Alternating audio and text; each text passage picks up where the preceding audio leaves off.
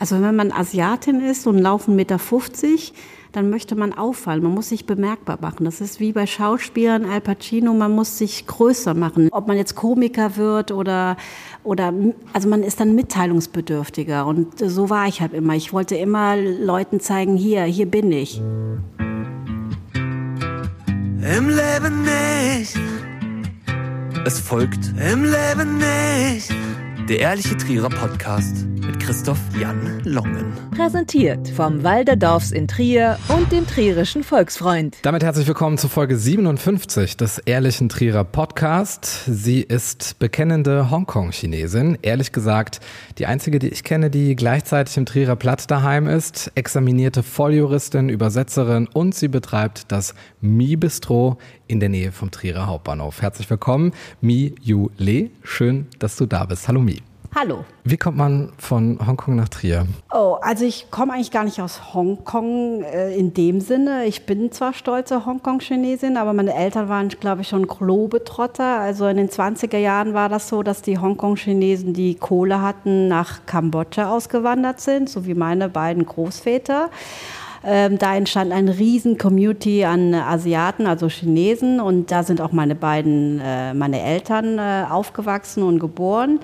Die haben sich ganz normal kennengelernt, also keine Zwangsehe. Und äh, haben dann beschlossen, als sie geheiratet haben, das weiterzuführen, was meine Großeltern machen. Was machen Asiaten? Imbissküchen, Garküchen, kleine Tante-Emma-Läden und haben beschlossen, von Kambodscha nach Laos auszuwandern, wo ich auf die Welt kam. Wir haben dann exportiert mit meiner Tante nach Laos. Das ist so Grenzgebiet wie Trier und Luxemburg, muss man sich das vorstellen. Dann hat uns alle der Vietnamkrieg überrascht. Also ich bin ein ganz klassisches Flüchtlingskind, ein Boat People Mensch. Ja? Wie bewahrt man sich Identität? Also du sagst es ja mit diesem Stolz, dass du Hongkong-Chinesin bist, obwohl du jetzt nicht in dem Land geboren bist. Also ich denke mal, das ist sehr, sehr überraschend für mich jetzt so zu hören. Aber wie stark ließ sich das denn jetzt in äh, Kambodscha ausleben? Ich glaube dadurch, dass sie, wie alle Asiaten, also es gibt ja in vielen Großstädten immer ein äh, Chinatown und da lebt man das Leben so weiter, als wäre man zu Hause. Also mit der Sprache, mit dem Essen gehen, mit den Kulturen und man bleibt unter sich. Das, ist, das kennt man auch in Deutschland.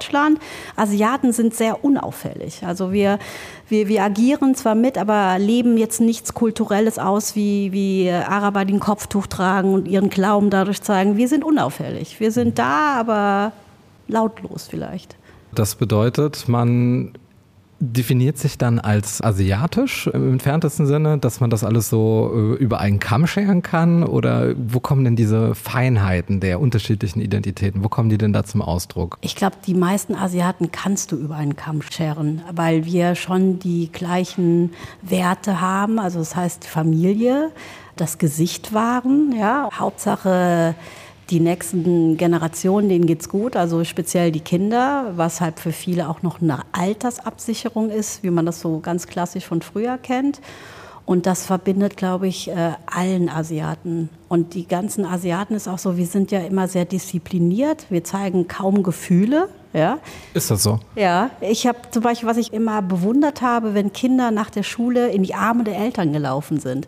Meine Mutter hat immer so eine Hektik, dass äh, komm schnell, schnell nach Hause und so. Aber ich habe mich immer geliebt gefühlt. Also das ist das, dieses gemeinsame Essen, das zusammen kochen, das gemeinsame Essen, viel lachen, also sehr viel mit der Familie zu unternehmen. Ich fahre bis heute, also ich werde 48, ich fahre bis heute, wenn ich in Urlaub fahre, mit meinen Eltern. Das gibst du wahrscheinlich dann auch so weiter an deinen Sohn? gezwungenermaßen momentan. Ich glaube, äh, in der Pubertät sieht man das noch ein bisschen anders, aber ich glaube, dadurch habe ich hab wirklich gelernt, wo ich herkomme. Also wir haben wirklich immer versucht, es abwechselnd zu machen, nach Hongkong zu fliegen, nach Vietnam zu fliegen, nach Kambodscha, nach Thailand. Da weiß man, wo man herkommt. Auch wenn man glücklich ist und stolz ist, dass man die Möglichkeit hatte, auch ziemlich frei in Deutschland aufzuwachsen.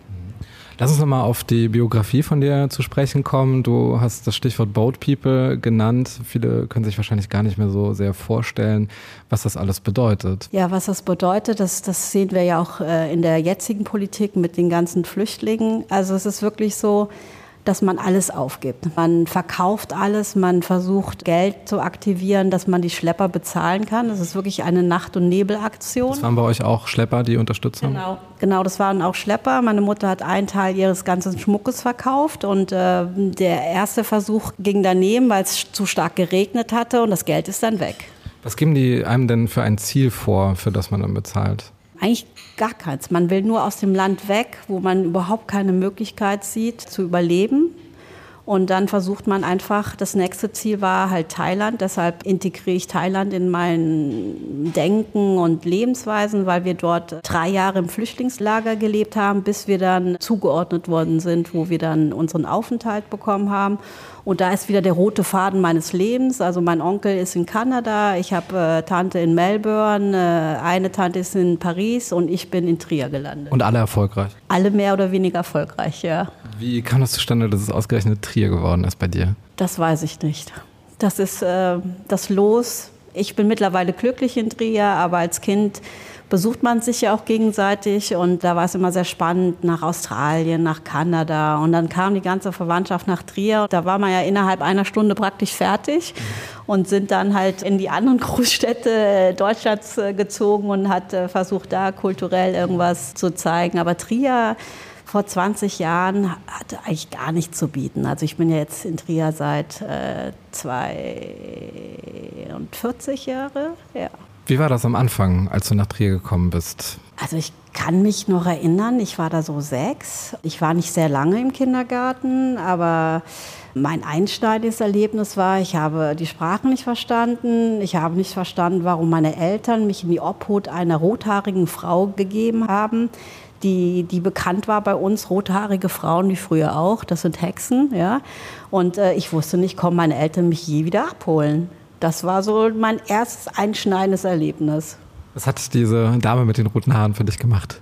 Also sie stand eigentlich immer zur Seite. Also es hatte sich auch schnell gelegt. Also ich hatte wohl ziemlich lang geweint, aber dann waren die anderen Kinder auch da und das hat sich dann auch gelegt. Also sie war dann immer da, hat mich getröstet und einfach die Art und Weise, wie sie mit mir umgegangen ist, wusste ich, es ist nicht so schlimm. Aber die Ungewissheit, ob meine Eltern wiederkommen, das, das war den ganzen Tag nicht so sicher. Wie ging es dann weiter? Du bist normal zur Schule gegangen mit Gleichaltrigen oder wo bist du da einsortiert worden, in Anführungszeichen? Also ich glaube, in den jungen Jahren lernt man die Sprache schon ziemlich schnell kennen. Also ich wurde ganz normal eingeschult mit sieben und äh, deshalb habe ich auch den Anschluss ziemlich schnell gefunden. Da lernt man als Kind, deshalb plädiere ich auch immer an alle, äh, lasst die Kinder zweisprachig aufwachsen, damit sie wissen, wo sie herkommen. Und es ist immer toll, eine andere Sprache zu können. Und Kinder können das auseinanderhalten. Die saugen das auf. Wie sprecht ihr zu Hause? Also mit meinen Eltern äh, Kantonesisch, das ist der Hongkong-Dialekt. Mit meinem Sohn Deutsch. Ja, wie war das denn für dich mit der Sprache? Im Vorgespräch habe ich auch schon gehört, dass du da auch im Trierer Platt da auch sehr, sehr gut bewandert bist. Wie äh, schafft man das äh, wirklich so schnell, die Sprache zu lernen, sich anzupassen und da auch tatsächlich erfolgreich zu sein? Weil du hast ja eine beeindruckende Vita, du hast ja später noch Jura studiert und bist jetzt äh, selbstständige Unternehmerin und hast noch viele andere Dinge gemacht. Wie schafft man das? Also wie gesagt, ich glaube, wichtig ist, dass man mit sehr vielen jungen Jahren, das, das war mein Plus Pluspunkt, dass ich schon mit sechs in Deutschland angekommen bin. Dann konnte man das irgendwie trennen. Man hatte halt die deutschen Freunde, mit denen man ausschließlich Deutsch gesprochen hat, mit den Lehrern, mit den ganzen äh, Kindergartenlehrerin und das ging eigentlich super gut. Also ich merke, hab, die Problematik ist halt eher, wenn die Eltern, die nicht so gut Deutsch können, so einen Mischmasch dann veranstalten. Ne? Wenn, wenn sie nicht rein mit dir Asiatisch sprechen oder äh, Russisch oder Polnisch, wie auch immer, und dann entstehen diese ganzen grammatikalischen Fehler, weil du als Kind das nicht mehr trennen kannst. Aber wenn du zu Hause nur die Muttersprache sprichst und wirklich dann Deutsch nur von den Deutschen lernst, dann kannst du das als Kind trennen. Und ähm, bei mir ist es noch so, ich bin ein sehr neugieriger Mensch. Ich habe das immer sehr viel aufgesaugt. Ich habe das Glück, meine Mutter spricht perfekt Thailändisch und Vietnamesisch. Und von der habe ich wahrscheinlich das Talent, dass ich dann halt immer alles mitbekommen möchte. Und Wie viele Sprachen sprichst du? Ich spreche also nicht perfekt äh, Vietnamesisch, Thailändisch, ähm, Kantonesisch, ähm, das Mandarin, also das ist praktisch wie das Hochdeutsch, im Chinesischen, äh, Französisch, Englisch und Deutsch. Kommst du nicht manchmal ein bisschen durcheinander? Also wo ich durcheinander komme, sind die asiatischen Sprachen. Wenn man als kleines Kind, also meine Eltern haben immer versucht, wenn sie über gewisse Problematik, dann haben sie mal auf Vietnamesisch gesprochen oder auf Thailändisch. Und da habe ich auch immer sehr viel aufgesaugt und ähm, dann gehen so Wörter über, wo du es nicht genau einordnen kannst, zu welchem Land gehört es jetzt wirklich. Aber sonst. Hast du mal Gedanken darüber gemacht, wie viele Worte du insgesamt beherrschst? Ich glaube, Frauen generell beherrschen viele Worte. Eine, Frau, ein Wörterbuch, ohne jetzt irgendwelche ja. Klischees zu bedienen. Dazu gehört aber, wie du schon gesagt hast, sehr, sehr viel Disziplin. Wie ist das Rollenverständnis bei dir gewesen oder mit welchen ja, Anforderungen bist du konfrontiert worden? Was haben deine Eltern dir gesagt, das und das musst du erreichen? Wie war das bei dir? Also ich glaube, die haben das immer sehr subtil gemacht. Es war jetzt nicht eine Anforderung an mich, das und das verlangen wir von dir, sondern es wurde ähm, viel angeboten, die man auch wahrnehmen musste. Das heißt jetzt vom klassischen Ballett bis Violine. Die Schule ist vorrangig, also im Klartext zu sprechen. Ich hatte keine Kindheit, wie man das so kennt. Es war volles Programm. 19 Uhr war spätestens zu Hause und ich glaube, ich habe angefangen zu leben mit 18. Ja. Und ähm, es hat sehr viel Disziplin gebracht, aber das ist, es ist nicht nur ein Klischee, es ist so. Also viele Asiaten, die legen halt Wert, dass die Kinder vor allen Dingen einen guten Start haben. Das ist denen am wichtigsten. Das kennt man auch von russischen Familien, die sind ja auch sehr ehrgeizig, was darum geht, dass die Kinder zu fördern. Und das ist bei den Asiaten auch. Gab es bei dir einen Beruf, der deinen Eltern vorgeschwebt hat, wo du gewissermaßen auch da Erwartungen erfüllen musstest oder durftest du das machen, was dir Freude bereitet? Da wären wir wieder bei dem subtilen Punkt. Ja, also viele, äh, also was, was ist es ja mal dieser Ruf der Juristen, der Ärzte und das ist immer alles so toll. Erwartet haben sie es nicht, aber man wird schon so erzogen, dass man in die richtige Richtung gedrängt wird. Also ich, ich wollte immer eher was, was Künstlerisches machen und, ähm, aber das wäre eine brotlose Kunst. Ne? Dann, dann überlegt man sich als Kind, äh, will man eine brotlose Kunst haben oder will man was verdienen? Man, man wird ja auch so erzogen, dass man irgendwann auch die Eltern unterstützt, weil die einen die alle Wünsche erfüllt haben und ähm, dann überlegt man sich halt. Und ähm, ich hatte das Glück schon äh, früh für den Richterrang übersetzen zu dürfen, äh, weil vor dem Studium. Ja, das war noch in der Oberstufe, weil es damals kaum Asiaten gab. Es kam auch nicht zu vielen ähm, Fällen, aber es war die Möglichkeit da. Und der hatte mir halt auch schon ähm, geraten, wenn, wenn dein NC äh, passt, dann studier doch Jura. Dolmetscher brauchst du dann keinen mehr und das, das war dann halt optimal. Ich habe damit eine Vorstellung gehabt, was ich machen möchte und habe somit auch gleichzeitig den Wunsch meiner Eltern erfüllt. Wie viele chinesische Schriftzeichen beherrschst du? Äh, ich muss zu meiner Schande gestehen, ich beherrsche kaum Schriftzeichen. Also ich bin eher verbal gut als im Schriftlichen. Das mit den chinesischen Schriftzeichen ist halt so, ich, ich habe äh, während des Studiums Zoologie angefangen, hatte auch Privatunterricht äh, bei meinem Vater, was das Tödlichste ist. Ich glaube, Elternteile sind die schlechtesten Lehrer, die man sich wünschen kann. Es ist halt so, dass die Schriftzeichen nicht im Endeffekt äh, so aussehen müssen, sondern die haben auch eine gewisse Reihenfolge. Und das zu beherrschen, das dauert halt ewig. Und ich hatte als Kind einfach nicht die Geduld und auch nicht die Lust dazu, weil man hatte ja genug äh, Anforderungen. Und äh, irgendwann ist das so ein bisschen eingeschlafen. Verfolgst du das noch von der Politik her oder von den Entwicklungen, die es jetzt gerade in China gibt?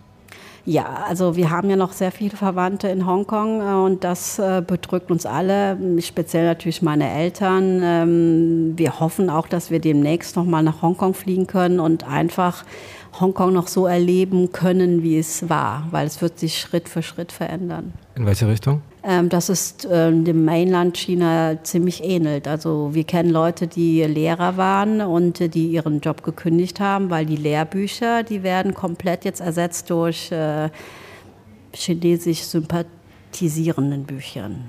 Also ich habe mal gehört, dass wenn man in Social Media als prominente Figur dann sagt, dass man in Taiwan ein Konzert gibt oder sowas, dass man da nicht mehr in China einreisen darf. Ist das wirklich so, dass es so omnipräsent mitverfolgt wird, wie sich Menschen gegenüber solchen politischen Fragen äußern im Zusammenhang mit China?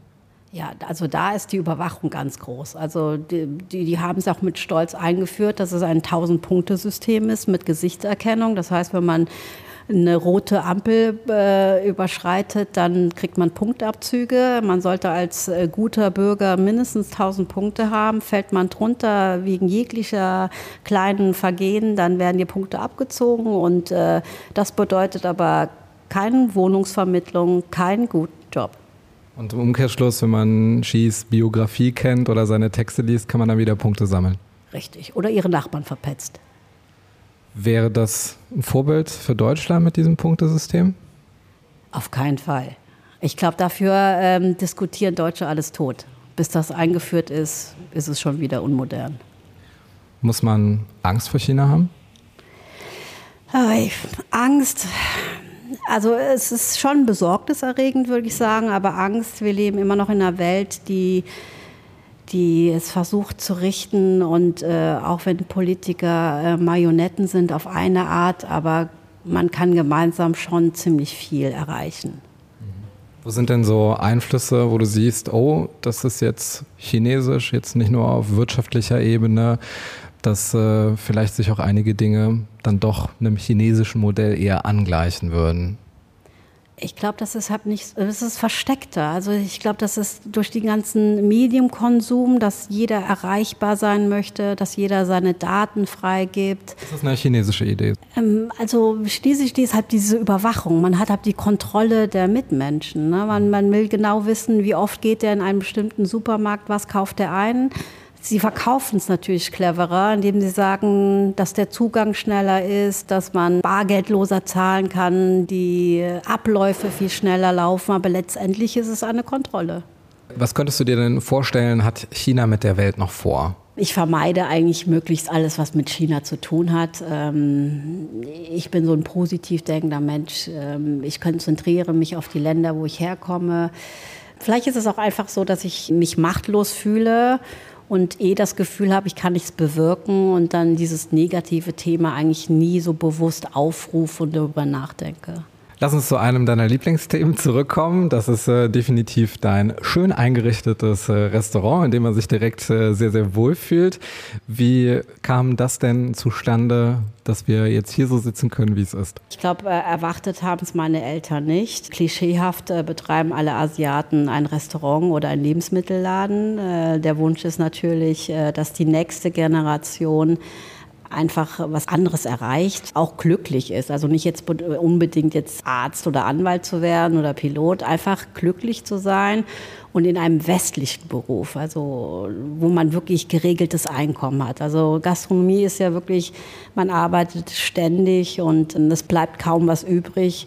Und ähm, ich sage immer, es gibt ja auch mittlerweile die zweite Generation an Asiaten, die das mit einer gewissen Leidenschaft betreiben. Es ist nicht, es, man muss die Balance äh, finden. Ähm, es ist kein China-Imbiss, ja. Wir sind auch nicht mehr klassisch, wie man in den 80er Jahren die China-Restaurants kennt, mit den Stöfchen, wo das als warm gehalten wird. Aber die Leute sind gereister, also die kennen diese authentische Küche. Und so ein Stück Asien wollte ich einfach in Trier sein, dass man für gutes, günstiges Geld auch authentische Sachen haben kann oder probieren kann, wenn man bereit dafür ist. Was inspiriert da so deine Speisekarte? Sind das alle Etappen äh, deiner Biografie oder ist das jetzt nur im klassischen Sinne das Chinesische? Nein, das sind alles schon unsere Lieblingsgerichte. Also mein Team besteht ja auch aus Vietnamesen, aus Hongkong-Chinesen und aus Thailändern.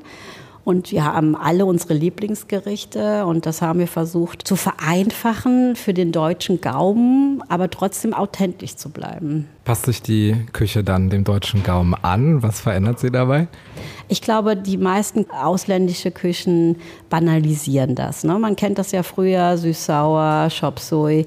Das ist eigentlich Erfindung in Chinatown aus Amerika entstanden. Es gibt so ähnliche Gerichte, aber man muss halt das verkaufen, was verlangt wird. Und, ähm, aber mittlerweile ist es äh, viel authentischer geworden, weil die Leute einfach viel gereister sind. Und man kann ähm, traditionelle, authentische Küche anbieten. Man muss natürlich Abstriche machen. Man darf nicht zu gewaltvoll sein mit den ganzen Gewürzexplosionen. Ich glaube, das überschlägt die meisten noch. Und eins meiner Lieblingsthemen ist immer so die ganzen Innereien, die es halt so gibt, äh, die wir auch verzehren.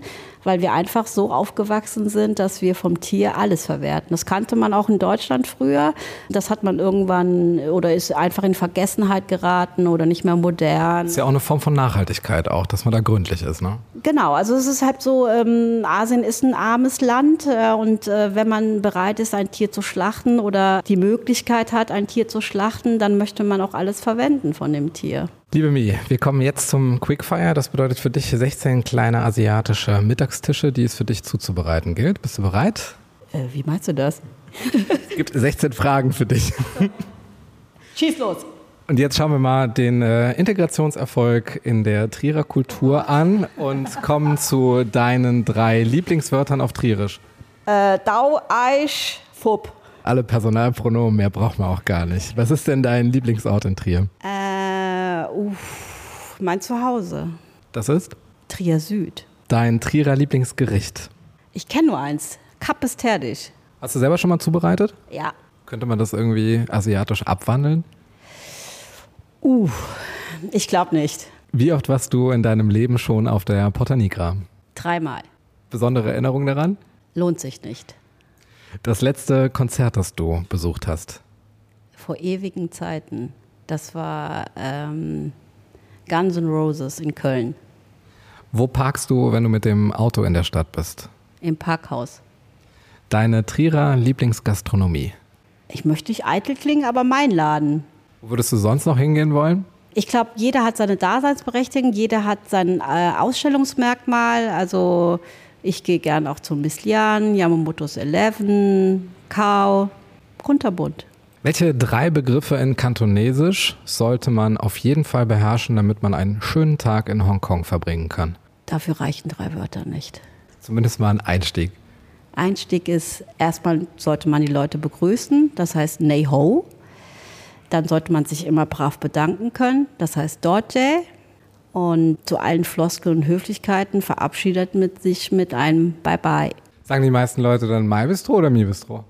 Ähm, das ist ja das Wortspiel. Also ich habe mir dann überlegt, das Bistro sollte beibehalten werden, damit der rote Faden zum dem alten Laden noch herrscht. Ich werde auch MY geschrieben und äh, deshalb sollte man sich aussuchen, ob man bei der Mi ist einfach oder ob man beim Mai Bistro meinem Lieblingslokal ist. Und hätte ich es als Mies Bistro mit MY Apostroph S, dann würden die meisten wahrscheinlich denken, die Asiaten können kein Englisch. Trier ist lebenswert, weil? Es im Alter schön wird. Was ist an dir typisch deutsch? Ich jammere. Mit welcher vermeintlich deutschen Eigenschaft hast du die größten Schwierigkeiten? Schwierige Frage. Ich überlege gerade, welche negativen Eigenschaften es gibt. Ja, vielleicht die Bürokratie, dass man alles tot diskutiert. Über welchen Gast würdest du dich im Mi-Bistro am meisten freuen? Über jeden. Was war das Unverschämteste, was du in deinem Laden bis jetzt erlebt hast? Unverschämt ist, wenn man die Bedienung so behandelt, als wäre es nur eine Bedienung. Ich glaube, jeder macht das mit einer gewissen Leidenschaft. Äh, Viele Studenten natürlich, um zu überleben. Aber es, es steckt hinter jeder Bedienung eine eigene Geschichte, warum sie diesen Beruf wählt. Und wir sind nicht nur eine Dienstleistung. Bist du für oder gegen Frauenquote? Ähm, es ist eigentlich traurig, dass man eine Frauenquote braucht. Wem möchtest du unbedingt noch Danke sagen? Meinen Eltern. Und jetzt stell dir vor, du könntest alle Plakatwände in Trier mit einem Satz versehen. Welcher wäre das? Seid ihr selber. Das ist ein schönes Schlusswort für die Folge 57 des Ehrlichen Trierer Podcast. Heutiger Gast ist Mi Jule, Betreiberin von Mi Bistro in der Nähe vom Hauptbahnhof. Und jetzt zu deinen letzten Gedanken, Mini. Äh, ich hoffe, ich habe alle Fragen richtig beantwortet und äh, ihr hattet viel Spaß dabei. Im Leben nicht. Der Ehrliche Trierer Podcast über Erinnerung und Fiktion. die jeder kennt. Präsentiert vom Walderdorfs in Trier und dem Trierischen Volksfreund. Ich glaube, die Deutschen müssen lernen, dass Essen gehen nicht eine Nahrungsaufnahme ist. Also man, man kennt es von Frankreich und, und Spanien, dann geht man aus um zu, des Essens wegen. Also man zelebriert es und genießt es. Und in Deutschland ist es eher so, dass man essen geht, um danach noch irgendwas zu unternehmen. Also es ist wirklich so ein Übergang. Man sollte sich einfach Zeit nehmen und das Essen genießen. Und deshalb ist es immer so witzig, wenn Leute ähm, kommen und der Wiedererkennungswert, das ist denen halt sehr wichtig. Also, aber dabei ist es so, dass die meisten Leute immer das Gleiche bestellen, weil wir Menschen Gewohnheitstiere sind. Schnitzel geht immer und ein Tag ohne Fritten ist ein verlorener Tag. So ungefähr, aber es ist auch so, ähm, ich habe ja die Karte neu gestaltet. Äh, ich habe sehr viele Gerichte übernommen, die wir da. War es gerade Karte, endlich. Karte, ja. Ich sind ja auch ein Träger Mädchen. Ähm, die Leute wissen nicht mal, was sie bestellen. Also das ist so, ähm, das war immer äh, der Wiedererkennung so wie immer, ja so wie immer und oder einfach die Nummer 43. Wenn man asiatisch essen geht, verbindet man immer eine Zahl. Ich habe das umgestellt, weil ich das persönlicher äh, finde, wenn man mir einfach sagt, was man gerne essen möchte. Also äh, ob es ein Thai-Curry ist, ob es die Erdnusssoße ist. Und als ich die Zahlen weggenommen habe, ist äh, wirklich eine Panik ausgebrochen. Keiner hatte die Gerichte mehr wiedergefunden auf der Karte. Da musste man sie wirklich beruhigen und sagen, nee, die Sachen sind noch da. Es ist nur so bezeichnet, was, was es wirklich auch ist. Das heißt, es ist schon so ein bisschen auch Erziehung der Gäste, dahingehend auch die Namen auszusprechen und zu sagen, was man will? Schon, aber manche sind da sehr äh, rigoros. Also bestellen immer noch, noch die alte, gute 43a, ja, und das bleibt dann auch so. Da kann ich das noch so umbenennen, wie ich will. Es, es kommen immer noch Leute und sagen 43a.